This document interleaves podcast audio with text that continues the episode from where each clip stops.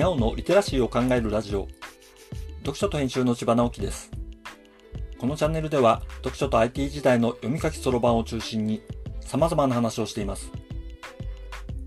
今回のタイトルは寝台車がある普通列車の話というものです。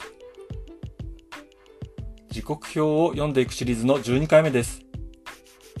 前回は古い時刻表から飛行機の時刻を見て日本にとって大きな歴史の証拠に気づいたという話をしました。今回は僕の時刻表の記憶の中にあった列車の話をします。僕が時刻表を一番読んでいたのは10代の半ばでした。結構細かく読んでいたようで、今でもふと思い出す路線や列車があり、ここではそんな風に思い出したことを話していますが、今回もふと思い出した列車の話をします。北海道内を走る列車の中に、唐松という愛称がついた普通列車がありました。列車の愛称は大抵は急行以上の列車についているもので、普通列車についているのは稀だったので印象に残っていたのです。この列車は長距離、長時間を走る列車で夜行列車です。夜中を走り通す普通列車というのもすごいですが、もっと面白いのは寝台車がついていたことでした。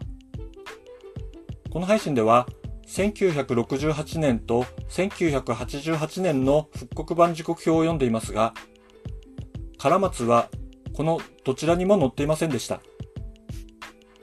でも時刻表の中に唐松という列車を見た記憶があったので、この20年の間の時刻表を入手することにしました。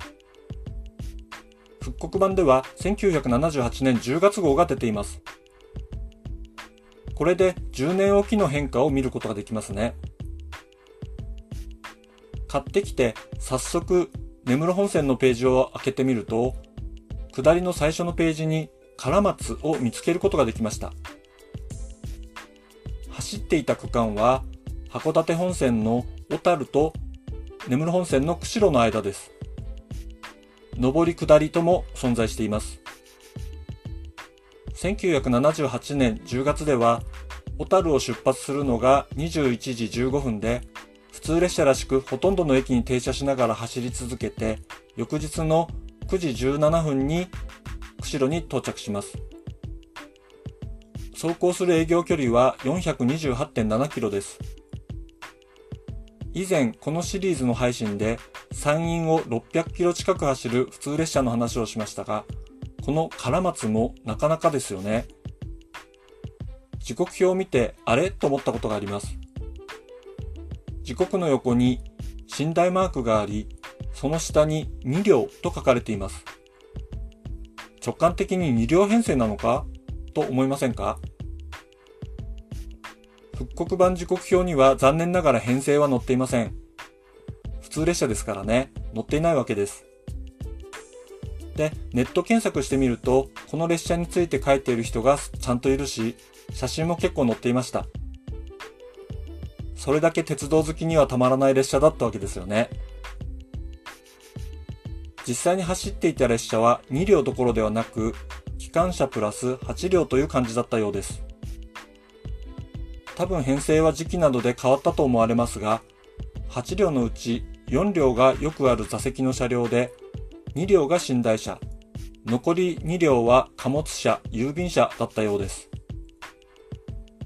時刻表に2両と書かれているのは寝台車の数だったのですね。